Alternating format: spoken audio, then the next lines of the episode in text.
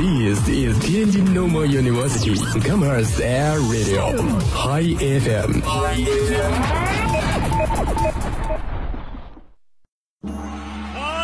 饭啦！爆肚酱虾溜鱼片儿，国风熊掌溜干尖儿，川白肉炸花馅儿，清蒸白鱼地三鲜儿，搜罗天下美味，倡导健康消费。这里是天下美味。这里是天下美味，这里是天下美味。嘿，还真对得起咱这张嘴。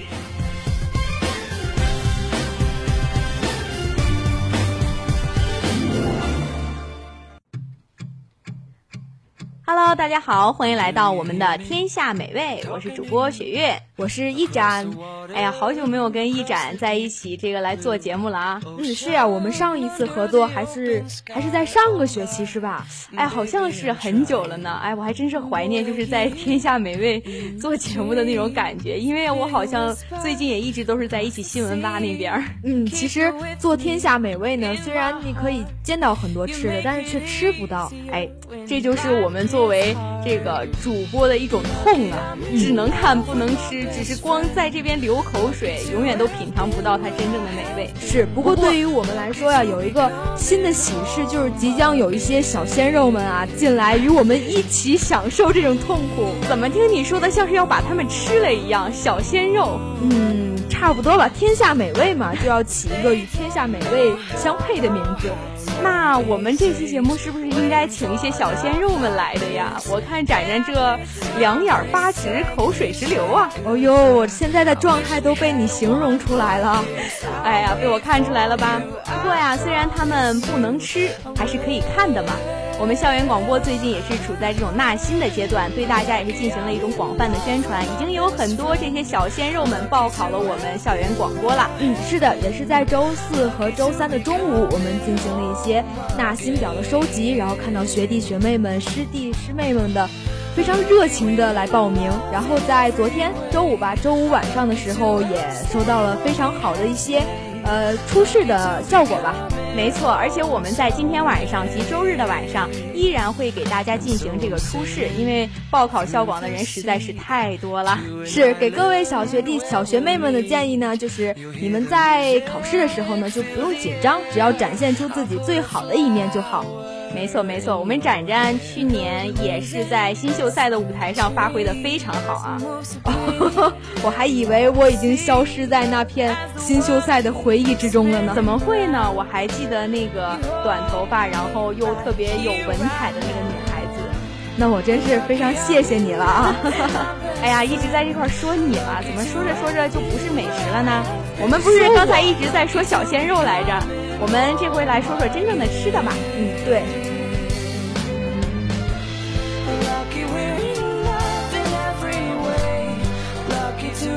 那么上期我和柱子哥呢，我们俩详细的介绍了一些天津的一些风土啊和一些略简略的小吃吧。然后这一期呢，我们就给大家详细的介绍一下这些小吃。没错，而且不只是上期节目啊，在新生节目当中，雪月也为大家做了一期关于天津的一些简介，叫“哏儿都百老汇”，相信大家之前也也已经听过了，里面也是一些关于天津本地的一些介绍。嗯但是这两个在一起呢，其实一些吃的呀都不是特别的全面。那从本期节目开始呢，我们会为大家全面的介绍一下天津的小吃。对，其实上期呢，我们也提到了，一提到天津小吃啊，就不得不说这个金门三绝。嗯还记得金门三绝有哪三绝吗？你这是要考大家了。当然啦，在这跟大家说一下啊，展展可是我们地道的天津人，那是考大家也是应该的。哎，对，哎呦，我们其实接下来这一段里面都应该让展展用天津话来做。如果用天津话，就怕有一些呃天津的方言可能会不方便大家收听。哎，那展展，你把那个金门三绝用天津话给我们说一说呗？我还真是好像没有听过这三个在一起用天津话说的。那我就用天津话说了，给大嗯家献个丑啊。像是天津的狗不理包子，用天津话说叫天津狗不理包子。这个应该是我们听过的最多的。对，然后就是桂发祥的十八街麻花，用天津话说呢，就叫桂发祥十八街麻花。然后呢，就是耳朵眼炸糕，叫耳朵眼儿炸糕。哎，我觉得耳朵眼炸糕真的好逗啊！对，就是，其实就是它是耳朵眼炸糕嘛，嗯嗯，但是换到天津话里面就有一个儿化音，叫耳朵眼儿。啊，雪云，你会说儿化音吗？我会说正常的儿化音，耳朵眼儿。嗯，这个也算是比较好的儿化音发音了吧？没错，我们毕竟还是要学的嘛。嗯。其实上期呢，我我们也给大家简略的介绍了一下天津的狗不理包子。嗯，这个狗不理包子呢，在天津算是比较出名的，相信各位同学也是初来到天津就已经听过这个狗不理包子的盛名了。它呢，就是天津三绝之首，是中华老字号的之一。它起源于一八五八年的清朝咸丰年间，还记得上期的时候，柱子哥在这一块详细的给大家介绍了一下。柱子哥现在可是咱们的天津小百科呀！对，柱子哥做节目做天津啊，都不用文案了，就直接对侃侃而来啊。嗯，然后狗不理包子呢，其实在天津是非常受欢迎的。你猜它为什么这样受欢迎呢？我猜，狗不理包子，因为它贵。其实不是，物以稀为贵，又少又贵。你 听过那个相声吗？就是狗不理包子最出名的是因为它有十八个褶儿啊！对对对，哎，我记得是不是《天天向上》有一期节目当中还特别介绍到了天津的狗不理包子？没错没错，对，他和那个台湾的那个泰鼎泰丰一起介绍的。哦，好像是，我记得当时是有几个地方不同的这种名小吃在一起一起介绍过来的。嗯，对，天津狗不理包子和鼎泰丰他们的包子，其实都是比较的用料精细，然后有一些制作非常的讲究。像是我觉得要是厨师方面的话，可能对于他们揉面啊、擀面啊，都不像是在家里边的那种普通的，当然可能都有一定的绝招吧。嗯。而且在这个做工上也是，其实是非常的精巧的。对，要不十八个褶，一个褶都不少。哎，不过遗憾的是，我来到大学也已经一年了，还一直没有品尝过这个狗不理包子。其实倒是不用特意去品尝狗不理的包子，像是我们西门周围的一些小吃店的一些包子。也是可以的，也和可以和狗不理包子媲美吗？其实就不一定是狗不理包子嘛。为什么它是包子特别出名呢？因为天津人特别喜欢吃包子。没错，其实来到天津之后啊，就是不管走到哪儿都能发现那种包子铺。嗯，对，在一食堂啊、二食堂都非常常见这种包子。而且我觉得咱们学校的食堂里面卖的包子真的不贵啊。当然，跟狗不理比起来，当然是便宜了。对你刚刚也说了嘛，狗不理也是在于贵。对。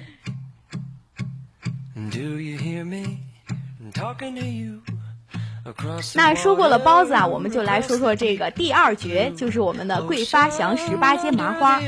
其实，在去年过年的时候，就是大一第一个学期结束的时候，我们在回家啊，都给家里面带了很多很多的这个十八街的麻花。嗯，对，因为像带小吃嘛，包子不好带，我们炸糕也不是很好带，带回去的只能是麻花。而且麻花最主要是因为它可以有外面那个包装嘛，就比较方便。而且麻花看起来，而且麻花就。就是可能它有那种礼盒装啊，看起来还特别的漂亮，又上档次，就是过年啊送礼啊什么的特别合适。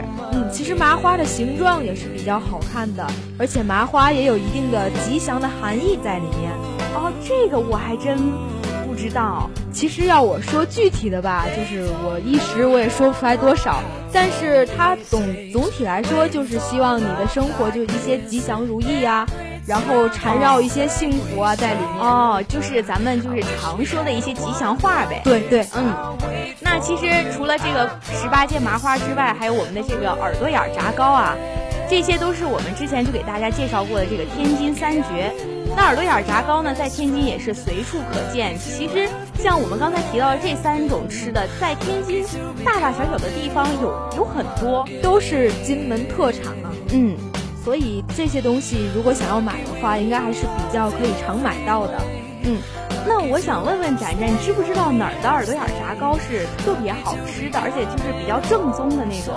我想应该就是属于古文化街那一块儿了吧，那一块儿有卖这些炸糕，还有麻花，这两样都是比较正宗的。哦，因为之前我们买麻花都是在滨江道那边，就是一个店里面买，然后耳朵眼儿吧，我也就是在随便在路边上哪个摊儿就买了，就尝了尝，其实还是没有吃到这个特别正宗的。你知道大胡同在哪儿吗？哦，我知道，就是大胡同附近那儿也有一家比较正宗的耳朵眼炸糕店，也很好吃。我们也在这里介绍给咱们这个同学们、听众们，希望大家有机会也去尝一下。对，那说过了三绝呀，我们依然再来说一下其他的一些很普通的小吃，也是最常见的煎饼果子。对，煎饼果子真的不得不提啊。煎饼果子呢，就是我觉得像天津的煎饼果子跟那种山东的大煎饼是一点儿都不一样。哎，真的，我也觉得其实是特别不一样的。而且我就是特别喜欢吃天津的那种煎饼果子，是不是不加肠子，不加鸡蛋，就纯粹是那种，呃，不不是说那种那种不加鸡蛋，是不加那种煎好的鸡蛋。对对对，而且天津的那个煎饼果子吧，它是直接在那个圆台上直接摊出来的。对对对，山东那而且。天津这个煎饼果子，它煎完之后是软的。山东煎饼果子，它摊出来之后是那种有点硬的感觉，嗯，嗯，我其实是不太喜欢那种，嗯，因为好像可能就是一些制作材料的关系吧，因为我们这边天津的煎饼果子基本上都是绿豆面来磨成的，哦，不过像那个一食堂那种，好像自己还添加了一些有紫米的，对对对，还有紫米的那种，我倒是就是那个董记煎饼应该是山东煎饼吧，然后但是它其实那个做法。法吧，跟天津的这个煎饼果子还有点一样，也说不清它到底是山东的还是天津的，可能是把两边混合一下吧。啊 而且那个煎饼吧就有很多很多种口味。嗯，是的。其实，在这里面呢，它可能还有一些加的东西不一样。对对对，像天津的煎饼里边，如果你要加鸡蛋的话，就把生鸡蛋直接磕在那个面儿上，啊，对对对对对，然后摊开，然后这样吃的时候就是另一番口感。哎，其实我也特别喜欢看，就是天津的那个煎饼果子在做的那个过程，就是把它摊开啊，对对，把面还有先是摊面，摊完面了之后再摊鸡蛋，然后再放其他的东西，我觉得那个过程也对特别有意思。我小的时候就看门口的一些大叔卖一些煎饼果子，然后。心里边就特别想自己来做一个，以后要做一个卖煎饼果子的，多么多么崇高的理想啊！没错没错，我们这是脚踏实地的劳动人民。对，嗯，然后还有里面加的东西吧，嗯，像是山东的煎饼果子里面，就好像只有加油条的是吧？嗯。那个东西好像叫，就是如果是在我们那边啊，就叫它炸饼，就是其实就是炸过的油条，又炸了变成更更硬更脆的那种油条。我们这边就是天津这边，基本就是要不就是加果子，要不就是加一些薄脆的一些果篦儿，好像这样。不过我更喜欢吃果篦儿，因为那样跟绿豆面的那个饼搭搭配起来的话，口感会更酥脆，然后就更加更加的香吧。哎呀，果然是这种地道的天津人啊！对吃就是有一种 特殊的研究。对，而且里面还有抹上一些面酱啊、葱末啊和一些辣椒酱。喜欢吃辣椒的话，你可以抹一些；不喜欢吃的话，可能就不用。然后这样搭配起来，真的非常的香。哎呀，你这说着说着，你就让我有点控制不住了。我今年暑假的时候啊，有一天。就特别想吃这个煎饼果子，然后那个卖煎饼果子的吧，其实离我家还稍微有点远，我就，哎呀，实在是受不了了。第二天早晨特意早起啊，跟着我爸去送我妈，因为他们开车嘛，我就特意跟着车出去去买了煎饼果子，然后回家去吃。不错，孩子很有前途嘛，为了吃可以早起。哎呀，这就是吃货嘛，要不然怎么会到天下美味呢？其实就是我们天津的煎饼果子还是这个特点吧。色泽比较淡黄一些，然后外面是软的，里面就比较的柔和，然后就不像山东的煎饼有那么一点点的 坚硬。哎呀，不行不行，我觉得咱们下节目之后一起去吃煎饼果子吧，相约在一食堂。我们去找个好一点的地方吃，我们去个南门、西门什么的。哎，南门、西门煎饼果子我还真的没有看到他们有卖的。以前其实，在咱们南门有一家的，但是后来不知道是怎么回事就没有了。看来在煎饼果子这项美食选择上，还有待我们去探寻呀。没错，其实大家可以上网去查一下，天津有好多那种，就是网上有很多对天津的煎饼果子的排名。对对对，这个真有，有很多就是什么。大嫂子、二嫂子这种名称的煎饼果子，就名字起的特别逗，但是就特别好吃，而且每天都是排队去买。大家有空的话可以上网查一查。嗯，是。刚刚你一说那个大嫂子和二嫂子呀，我就想起来，我们天津人起店名啊，就都是比较接地气的。嗯，像是一些二姑包子呀、张姐菜馆啊。就一看名字你就知道是谁开的。其实这个特别让容易让大家记住，嗯，就不会混淆那种。你说你起一个特别文艺的名，当然了，你像西餐厅啊、咖啡厅肯定是要配以一些比较啊洋气、高大上的一些对对，你像一些这种家常菜馆啊，起这种名字特别容易让人记住。所以我们的名字都是比较接地气。那说过了煎饼果子呀，其实我们再给大家介绍一种早点，就是和煎饼果子可以媲美的一种早点，叫炸卷圈儿。对我刚开始看到这个名字的时候，其实我不知道这三个字到底应该怎么读。你第一次是怎么读的？炸圈圈儿，看来你真是 应该多跟天津同学接触接触。主主要就是像我，其实记性不是特别好，但是我为什么能记住，就是因为第一次读的时候特别炸圈圈啊，好萌的一个名字呀！我说怎么会有一个吃的名字叫做炸圈圈？然后，然后等我再一看，哦，炸卷圈儿，其实应该庆幸我没有把它读成炸卷卷这种东西，就跟。很生涩，很奇怪。我觉得雪月，你不愧是学播音的呀，这种炸卷卷这么绕嘴的都可以想得出来。哎呦，这不是因为它是多音字吗？对，就是虽然呢，它有一个被雪月起名为非常萌的一个炸圈圈、炸圈圈的名字，但事实上啊，这个东西尝起来就不是那种非常萌的口感，而是非常酥脆的口感。它呢，就是用一些香油啊、麻酱、酱豆腐、姜末、五香粉和一些盐一起调拌的一些，加绿豆菜、香干、香菜和粉皮拌成了馅儿，然后以豆皮来卷这些馅儿，这样尝起来呢，就是非常酥脆，而且里面有各种口感在里面。一般的话，味道都是偏咸一些的。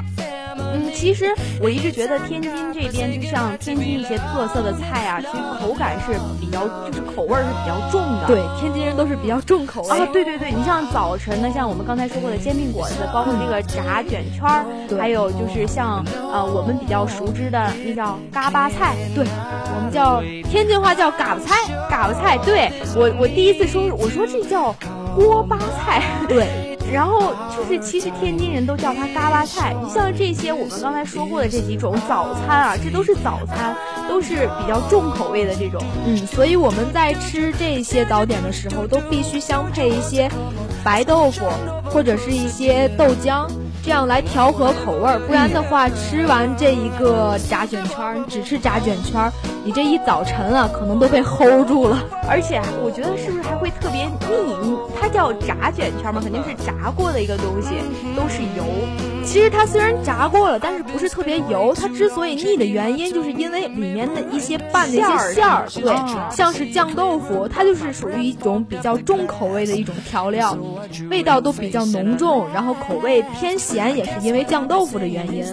哎呀，这说起天津的这些美食，展展就是一直在这儿侃侃而谈。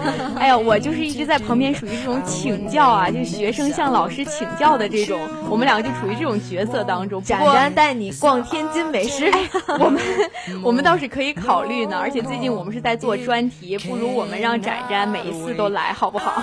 好呀，只要雪月奉陪呀。好呀，好呀。其实等到了以后，逛到了雪月的家乡秦皇岛的时候，然后也可以带我们去品尝品尝关于秦皇岛的一些美食。没错，到时候我就带大家品尝一些不一样的东西。那其实秦皇岛的早点里面有像我们这样就是相似的一些美食吗？其实秦皇岛，嗯，不只是秦皇岛，像整个河北吧，它早餐可能是偏清淡一点，嗯，是吃一些菜之类的。嗯，也不一定。像我们有的时候啊，我们有稍微油腻的，可能就是像有的家里面可能早晨会吃一些啊，像炒米饭。但其实那种就是为了方便的，比如说前一天晚上你做过的米饭，然后第二天刚好还有，然后你又着急走的话，你可以随便就是炒一炒，放一点鸡蛋啊什么的，就一下子都有了，你就吃几口就赶紧去该上班上班，该上学的上学。然后或者平常如果要是有时间的话，可能就是做一些什么面包啦、牛奶啦，或者是喝点粥，吃点咸菜什么的，可能跟东北是不是有点像？可能是有有一点像吧，就是以简洁为主。对对对，主要还是。是为了大家方便，还有就是可能口味稍微偏清淡，然后中午跟晚上可能是稍微这个吃的丰富一点，然后口味会重一点。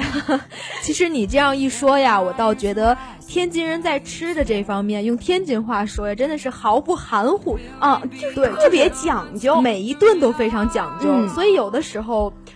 就说我吧，作为一个天津人，有的时候去外面旅游的话，对于吃这一点，有的时候是非常的难受啊。就是条件特别苛刻，但是现实呢又无法满足你的要求。是的，就是有一次去延安旅游的时候啊，就是感受一下我们曾经的红色革命的一个地方嘛。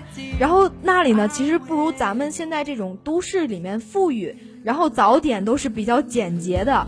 我那几天过的就感觉我像进了寺庙一样，吃素是吗？对，因为可能早点提供那方面的服务，可能也不像咱们这方面服务非常的周到。对，就是提供的食物都是他们当地的一些东西。那他们大概就是有一些什么？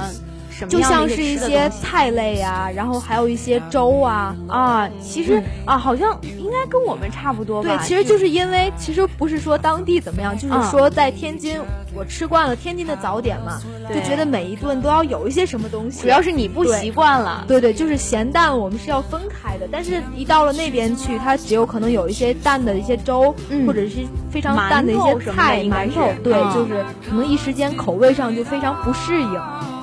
你看来只适合生活在天津，嗯，还是忍一忍，出去玩玩还是好的。偶尔出去玩一玩，你还能忍受；你要是长期生活在外面，我估计你还是受不了。其实不只是你这么想吧，我觉得好多天津人，尤其是像老一辈的天津人，是不太爱出去的，除了。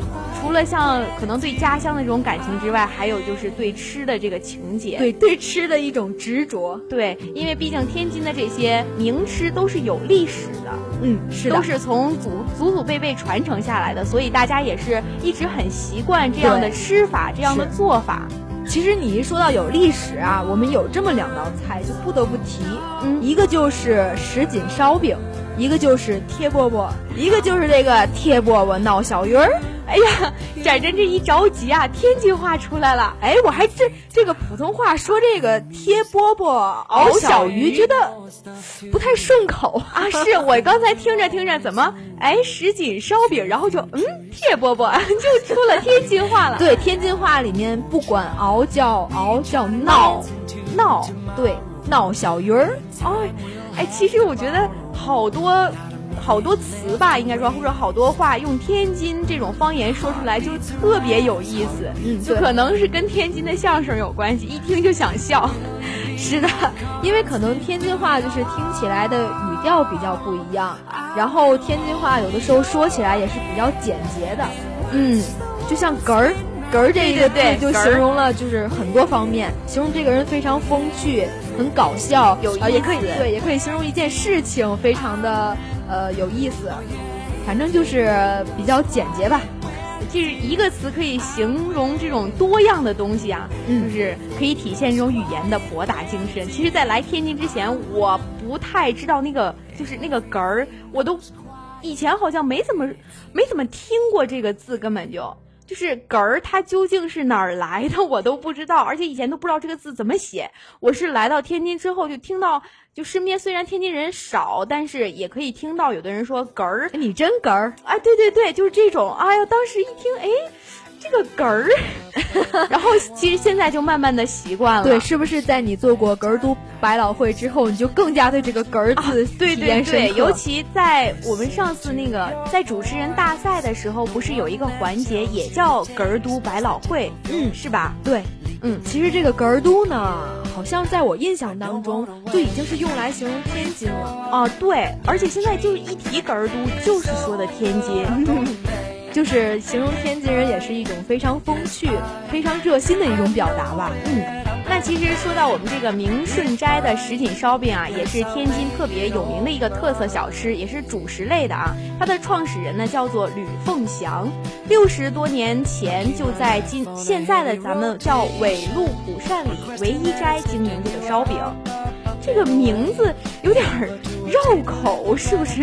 嗯，的确啊，还是明顺斋比较顺口一些呀。不过还是感谢他可以在那个绕口的，呃，那个斋里边学到了这个有名的小吃。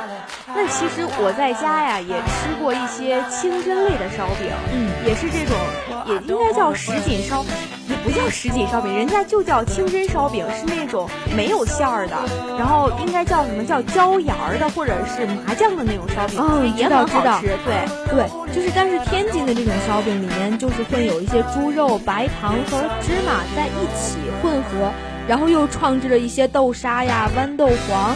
呃，等等吧，十来种，十来个品种一起，然后就是制作成一个不同的烧饼，怪不得叫什锦烧饼，有十多种馅儿呢。对对对，就是可能天津人对于烧饼也是比较钟爱的，像是早点里边也有烧饼加牛肉，然后也有一些烧饼加鸡蛋，其实，在食堂里面应该可以见到了吧？嗯嗯。但是像这种什锦烧饼，可能就算是烧饼当中非常贵重的一种烧饼，烧饼当中的极品。对。其实除此之外呢，我们刚刚说的那个铁饽饽闹闹小鱼儿，就这道菜呀，也是非常传统的一个地方美食。可能对于我们这些像咱们这个年龄段的人来说，就是同样在天津的小孩们来说，不常吃这道菜。但是对于像我们父辈，甚至是祖辈，像他们这样一辈一辈人吃这个东西，就吃这道菜，还是非常非常的。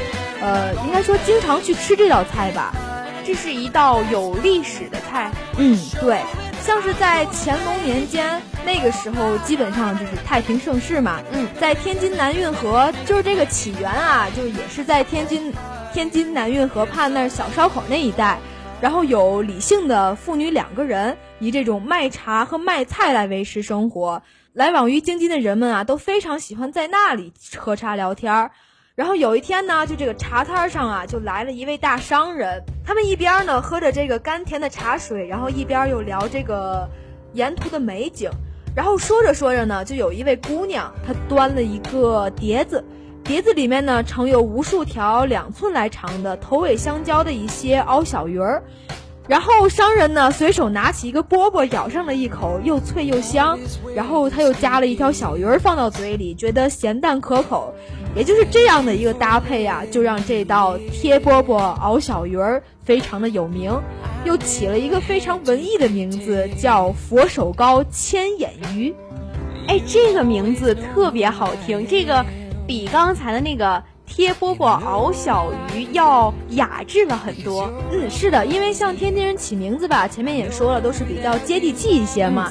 但是这道菜，你猜为什么起这个名字？呃，是刚才是谁赐名的？那个商人赐名吗？不是，因为那个商人他就是乾隆皇帝。哦，原来是皇帝赐名，怪不得这么讲究。如果我如果我们的乾隆皇帝赐完名还是叫贴饽饽熬小鱼的话。这个水平是有点瞬间被拉下来的感觉，可能就是那种，可能就是一种山寨的历史了吧，就是个笑话，野史了，就是个，没错，那就是个笑话。不过这个佛手糕千眼鱼其实是把这道菜的这种形态都形容的特别好，特别到位。是，就是他把这种饽饽上这种金黄的颜色和玉米面和豆面的。豆面混合以后的这种感觉形态，形容的非常淋漓尽致。嗯，然后又把这种小鱼，呃，一个个首尾相交，都在盘子里面缠绕的这种形态，又是非常的嗯活灵活现。哎，听展展这么说，哎，听展展这么说完啊，我还觉得这道菜好像形状应该是特别优美的那种。嗯，像是在天津现在的餐馆里吧，它端上来这道菜都是周围是一圈的饽饽。然后中间是一团的小鱼，就不像这种佛手糕、千眼鱼当中描写的这么的优美了。哎，我听你说完这个，我觉得特别像我特别小的时候，我妈就是属于想让我们忆苦思甜吧，或者就是她想让我们尝尝她小时候吃的东西，叫贴大饼子。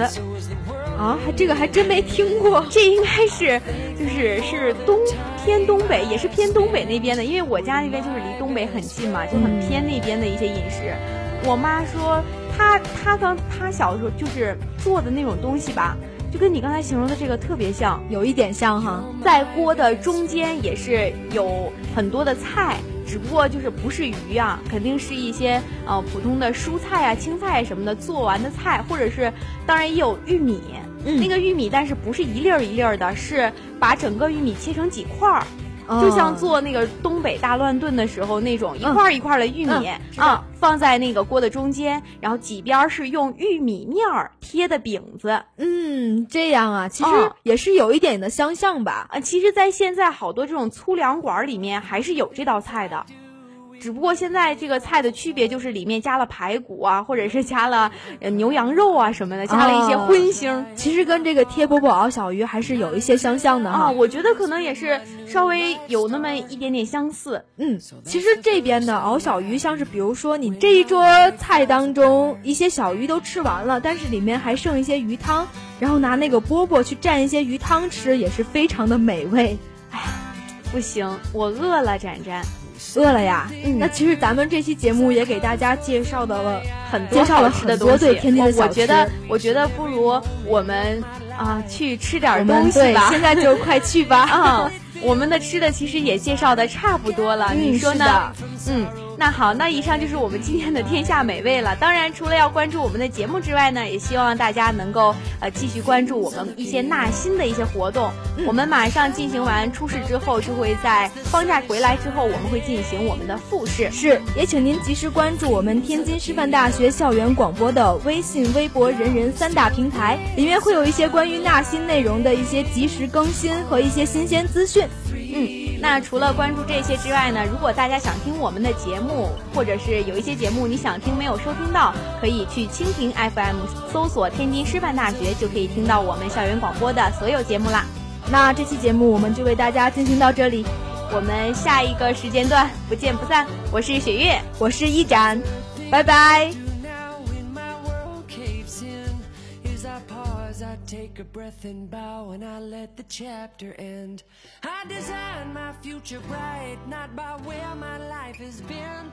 And I try, try, try, try, try again. Yes, I try, try, try, try, try again. Things are looking